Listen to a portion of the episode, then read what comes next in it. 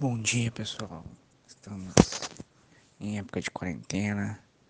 É, as pessoas em casa, as pessoas é, se cuidando e a, o governo, nesse momento de crise em qual estamos vivendo, é,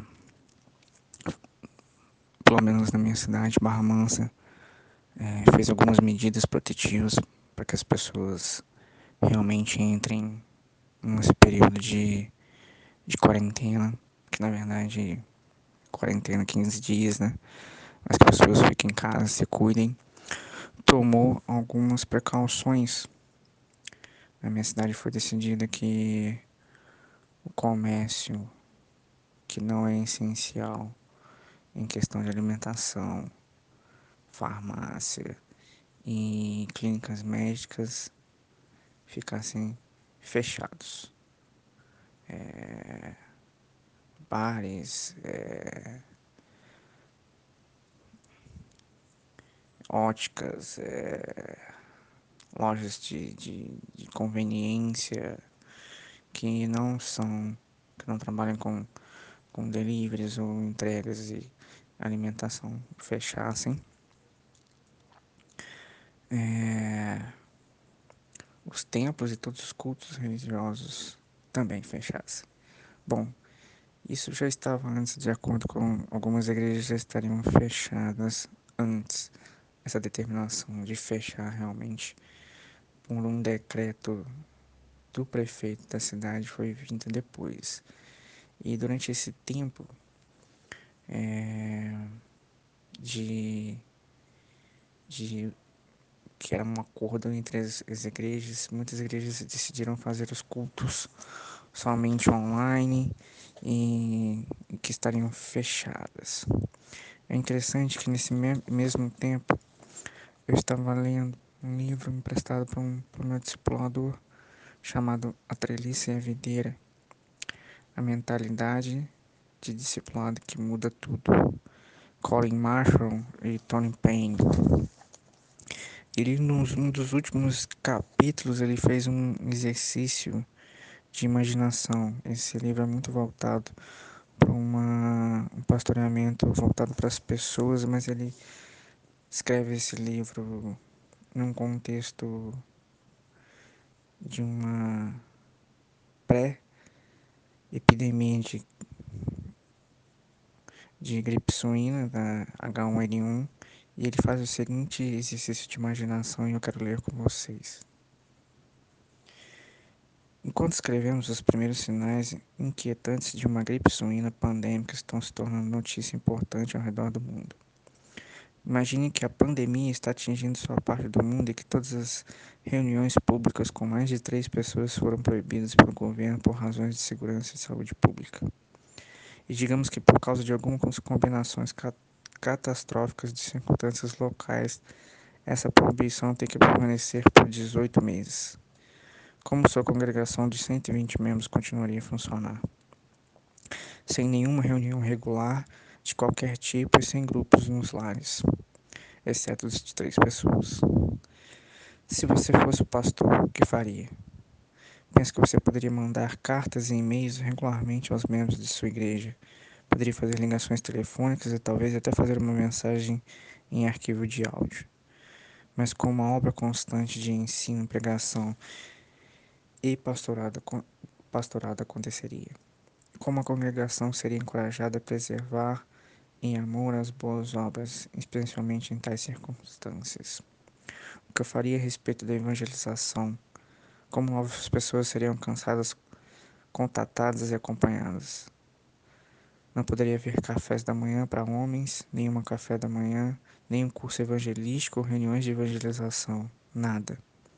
Você poderia, é claro, voltar à antiga prática de visitar sua congregação de casa em casa, bater de porta em porta no bairro para contatar novas pessoas.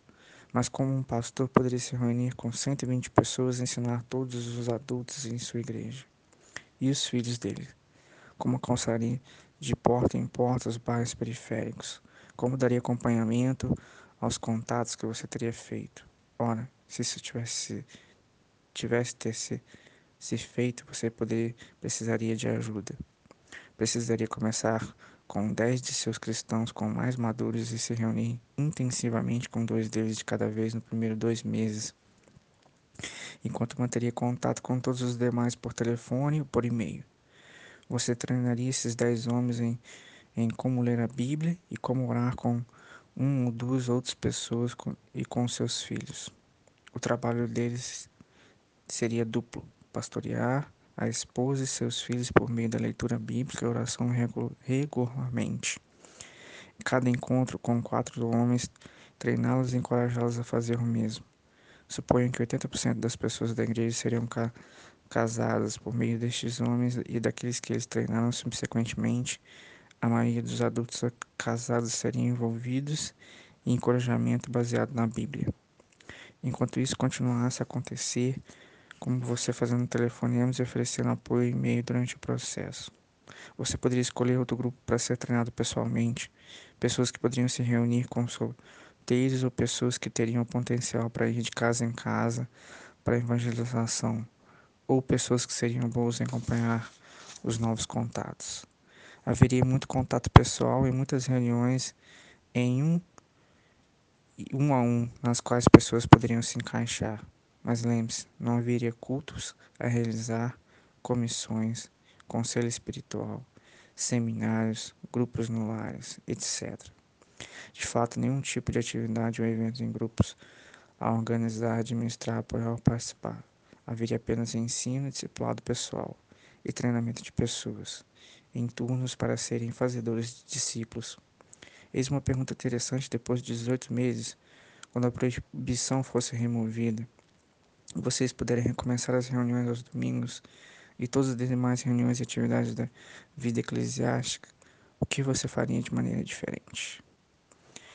Ele termina com essa pergunta e ele é muito incisivo em que você treinando dois, quatro homens, e esses quatro homens cuidassem das suas famílias e, e cuidassem de mais um vizinho, nós alcançaríamos muito mais pessoas num discipulado pessoal e verdadeiro face a face do que reuniões em cultos com aglomerações de 120, 300 pessoas. É uma realidade nossa hoje. Hoje nós estamos fechados nos nossos lares, tendo que pastorear nossas famílias e guiá-los na verdade da, da Bíblia. Nós, essa semana, começaremos um culto doméstico aqui em casa. Já chamamos os parentes do mesmo quintal para uma oração, um louvor, uma reflexão bíblica e assim nós seguiremos com a palavra. Nós faremos a nossa parte, nós oraremos a Deus para que Deus ouça o nosso clamor e sare a nossa terra. Nós vamos passar por essa. Cuide-se, permaneça em casa, cuide do seu próximo e que Deus nos abençoe e que Deus nos guarde nesse, nessa epidemia de coronavírus. Um abraço a todos.